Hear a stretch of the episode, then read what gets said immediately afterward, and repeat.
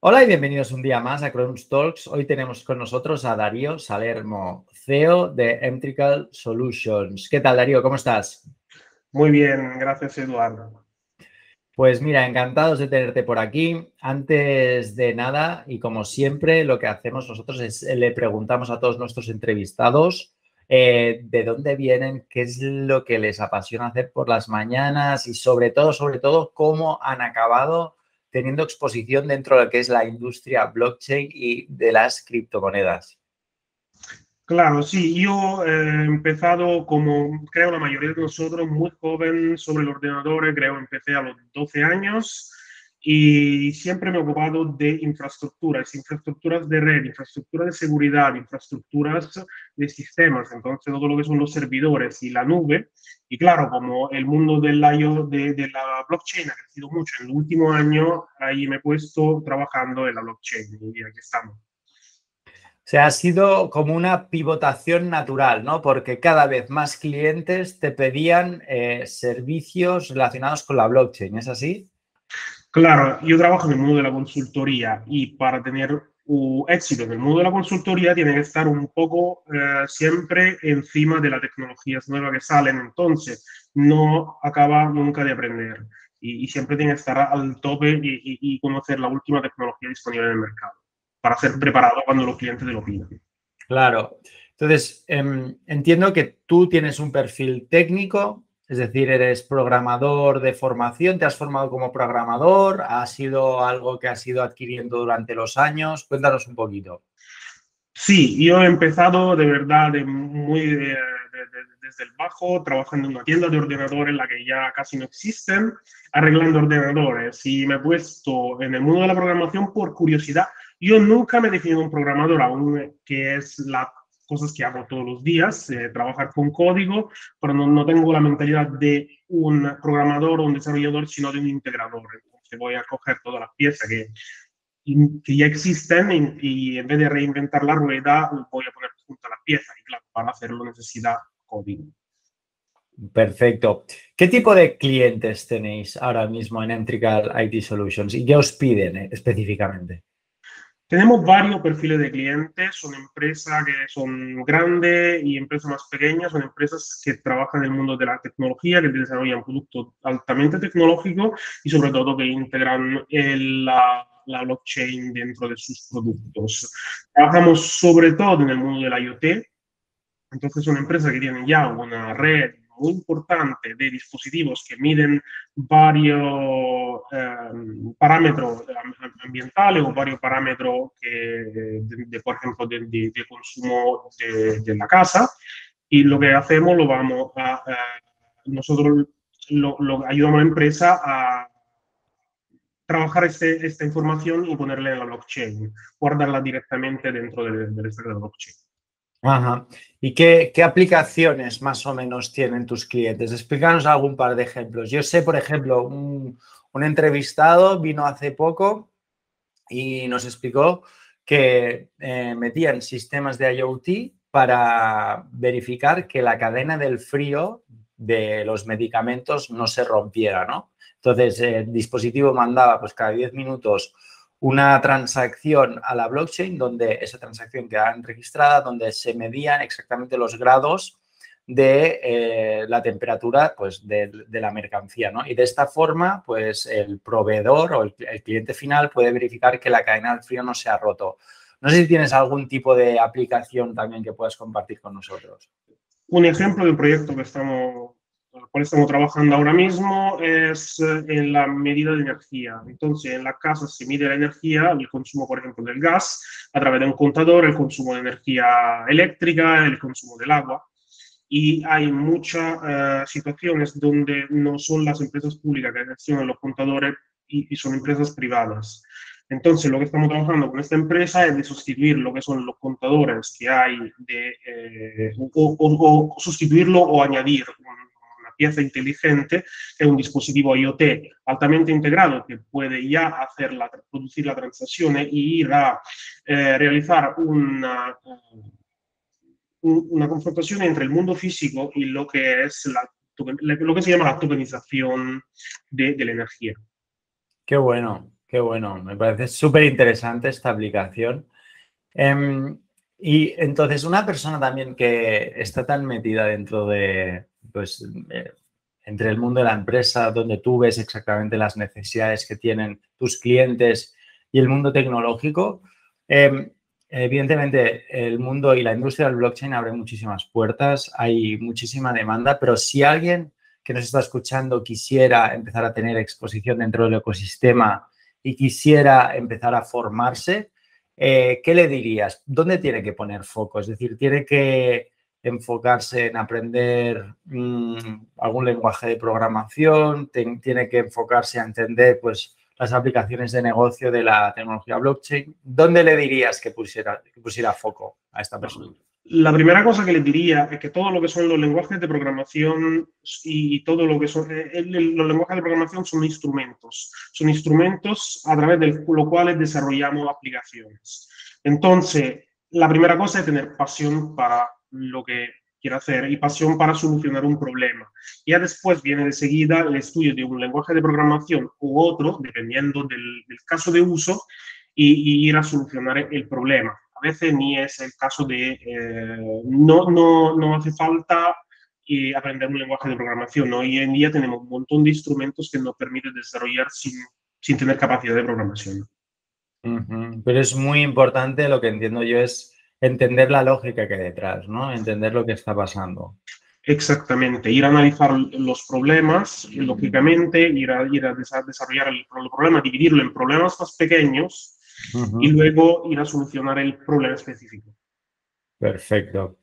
Em, y otra pregunta, en relación a, a toda la industria cripto, ¿vale? Nos estamos centrando mucho todo lo que es las aplicaciones de la tecnología blockchain y demás, pero a nivel de industria cripto, ¿tú crees que el boom de las criptomonedas ha ido bien para mejorar eh, pues todo lo que es la visibilidad de la tecnología blockchain y saber exactamente lo que es, puede ofrecer esta tecnología? Sí, y, yo también pienso, hay, hay dos mundos aquí. Tenemos el mundo de la criptomoneda y el mundo de la eh, especulación financiera sobre una tecnología y tenemos la tecnología misma. La tecnología blockchain yo le veo mucha potencialidad en lo próximo año. No la veo como la tecnología definitiva, para solucionar cierto problema, como por ejemplo el trazamiento, el trazamiento de la energía, el trazamiento de la logística. Y toda esta aplicación todavía no la veo una tecnología capaz de escalar. ¿Por, qué motivos? ¿Por qué motivos, Darío? Explícanos un poquito. ¿Por qué no ves que ahora mismo se puede aplicar esta tecnología para este tipo, este tipo de usos o aplicaciones? Se puede aplicar, pero no es escalable. En el sentido que si la queremos aplicar en una escala muy grande, vamos a tener un montón de gastos que son mucho más altos que la tecnología que ya utilizamos, como por ejemplo la base de datos, los sistemas, eh, los sistemas de logística que ya, ya, existen. Eh, la tecnología promete mucho porque permite una, eh, escala, una mm, descentralización increíble. Esto nos ayudará mucho en el futuro, pero todavía yo creo que no, hace falta un, poco para llegar al, tope, del punto de vista de la tecnología. Vale, entonces un perfil como el tuyo, que está en constante contacto con el hardware, em, me gustaría saber tu opinión en relación a el proof of work versus el proof of stake. Y también un poco que me expliques que todo todo el boom sobre la demanda ¿no? de, las, de, los equipos de minado de, Bitcoin. ¿Qué consecuencias ha tenido esto sobre tu, sobre tu sector? ¿no? Si, era, si era difícil, más difícil encontrar placas, placas para, pues para, para el uso de, tus equipos. O sea, que, que, nos cuentes un poquito cómo lo has vivido todo esto y cómo, cómo ves que va a evolucionar en los próximos años yo desde el inicio he empezado a trabajar con el proof of, con tecnologías con blockchain que trabajan con el proof of stake y nunca me he metido de verdad a trabajar con el proof of work. ¿Por qué? Porque tiene sus limitaciones y tiene su alta demanda de energía que no es sostenible. Y yo siempre he querido trabajar en la sostenibilidad y siempre con mis clientes digo, vale, hacemos una cosa que no se puede hacer con un sistema centralizado tradicional, porque si no, es mejor hacerlo con la base de datos de toda la vida. Y, si, no, si no hay una ventaja tecnológica real, mejor no ni empezarlo o hacemos un percurso de, y más de, pero no de aplicación real del producto. Claro, y, entonces ya automáticamente hemos ido a, en el Proof of Stake, que sí, es un poco más centralizador como, como, como concepto, pero te permite de, por lo menos de tener un costo energético razonable. ¿Qué redes utilizas para, para tus proyectos de Proof of Stake? Eh, estoy trabajando ahora con Ethereum privadas y con Algorand principalmente. Y con Ethereum sigues trabajando. Entonces, eh, ¿qué me dirías sobre los costes, los gas fees? ¿Crees que son sostenibles para tus clientes mantener todas las transacciones en la red de Ethereum? Trabajamos con infraestructura que son semi-privadas, entonces ah, infraestructura compartida con varias empresas y claro, porque con la infraestructura pública no, no es sostenible. Todavía no es sostenible. Por los gas fees, ¿no? Que estamos comentando. Perfecto. Em, no sé si eres muy fan de los proyectos blockchain, no sé si sigues mucho eh, pues los top 20, los top 50 proyectos de criptomonedas listados en los diferentes exchanges, pero no sé si nos podrías decir algunos proyectos que te hayas escuchado, que llamen tu atención y que, y que creas que valga la pena que nosotros analicemos un poquito. Eh, yo soy bastante contra la especulación sobre las criptomonedas. Me, encanta la tecnología, pero la especulación no. Entonces, evito de trabajar cuanto pueda con sistemas especulativos. Entonces, no, no hago inversión. Soy, creo, probablemente uno de, los pocos que trabajan en el mundo de blockchain todos los días, pero no, no, no hace especulación. No inviertes ningún euro de los que ganas en tecnología, en, en criptomonedas. ¿Es correcto? Absolutamente ni un euro. Muy bien, yo creo que eres el primer entrevistado que nos encontramos que es tan transparente, que eso está muy bien, y que lo comparte de una forma tan, tan clara. Em, entonces, si no eres para nada favorable a la especulación, entiendo que si te pregunto sobre los NFTs, eh, ya, me, ya me puedo imaginar un poco qué opinas o tu respuesta en relación a todo lo que está pasando dentro del mundo de los NFTs. No sé si si los utilizas dentro de tu trabajo o, no los utilizas. Y, yo trabajo con datos, básicamente. Y lo que hago es exactamente poner los datos dentro de la blockchain.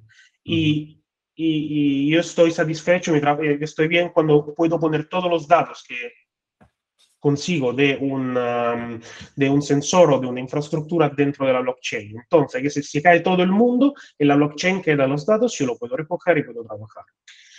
Y, son, en cierto sentido, son NFTs, la misma lógica. Pero la, eh, lo que no me gusta del mundo NFT que tenemos es que básicamente tú estás, tienes la propiedad virtual de una URL que va en un servidor web en algún sitio, en una infraestructura en algún sitio.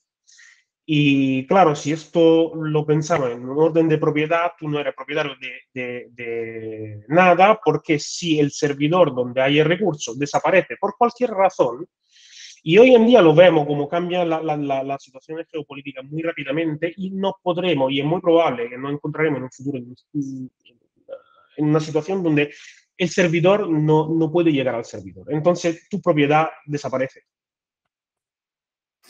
Tienes un NFT que te da la propiedad virtual de una URL, pero esta URL no tiene nada detrás. Entonces, ¿qué valor le vas a dar a eso, no? Ese es tu, ese es tu eh, razonamiento, ¿no? Exacto. Si pones todo el contenido de, tu NFT, que puede ser una imagen, eh, que son muy bonitas, lo que sea, dentro de la blockchain, y la blockchain es eh, en la mano de la gente que participa al proyecto, entonces sí, porque tiene un nivel de resiliencia mucho más alto y, de, verdad es una tecnología descentralizada. De otra forma, es igual comprar un, cualquier una imagen en una plataforma que vende imágenes, es la misma cosa. ¿Qué opinas tú, Darío, sobre la la regulación de criptomonedas. Porque, mm, evidentemente, una cosa es la tecnología blockchain y, entiendo que tú trabajas, por lo que nos estás diciendo, en redes semi privadas o privadas, eh, que están apoyados por diferentes nodos, pero siempre privados. Em, pero lo que no nos podemos engañar es que aquí una de las virtudes de la tecnología blockchain y de las criptomonedas es la descentralización, que te da unas características pues muy atractivas, sobre todo a nivel de, confianza y trazabilidad. Entonces, em, la regulación eh, pues ha venido para, poner un poco de orden o quiere venir para poner un poco de orden a todo este sistema descentralizado. ¿Qué opinas tú en relación a, primero de todo, a, la primera pregunta que te lanzo, ¿no? Es decir, si tú estás utilizando la tecnología blockchain, pero no estás aprovechando todo lo que es la descentralización, o sea, te estás centrando en dos, tres nodos, mm, algo semi, semi privado. Entonces, la tecnología blockchain pierde un poco el, pues, pues ese atractivo que, puede llegar a tener para, un usuario medio. ¿Qué, me contestarías a esta pregunta? Eh, que no, no, trabajamos, no, son infraestructuras privadas gestionadas de una entidad, sino son infraestructuras semi-privadas gestionadas de la, todas las entidades que trabajan en, la, en el entorno. Porque a un ejemplo, en los sensores IoT, en la producción de datos, hay gente que produce los datos, sensores que producen los datos que son en manos de una empresa, otra empresa, por ejemplo, que procesa esta información y otra empresa que compra este datos. Y lo que, lo que hacemos nosotros es que toda la red, la red y la, la, red de nodos está en manos a todas las entidades que, que, que usan este dato, que producen o consuman este, o consumen este datos. Entonces, básicamente, todos se ayudan de una forma más democrática. No es una empresa que tiene tres nodos allí y que, lo usa, porque si no, volvemos siempre al concepto que es mejor una base de datos tradicional si tiene que usar la blockchain para esto. Entonces, me estás explicando que hay redes que están soportadas por diferentes empresas que colaboran y les tienen su interés común de mantener esa red semi privada para que sus clientes o sus proveedores pues consulten cualquier dato que sea necesario. Em, ¿qué, tipo de, ¿Qué tipo de red? O sea, tú entiendo que ayudas a montar este tipo de redes dentro de este tipo de conglomerado de empresas, ¿no? Exacto, sí. Son o dentro de la empresa o dentro de las casas también.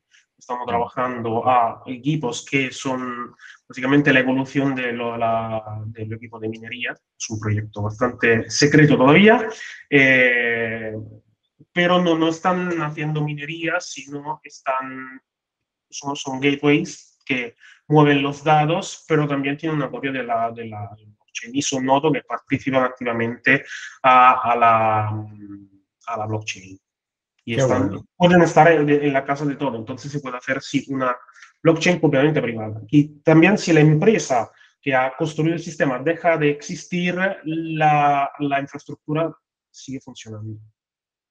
Qué bueno.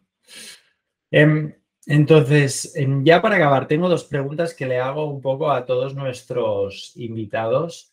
Y es, primero de todo, una persona con tu perfil técnico que lleva varios años eh, expuesto a todo lo que es el hardware, el IoT, la tecnología blockchain.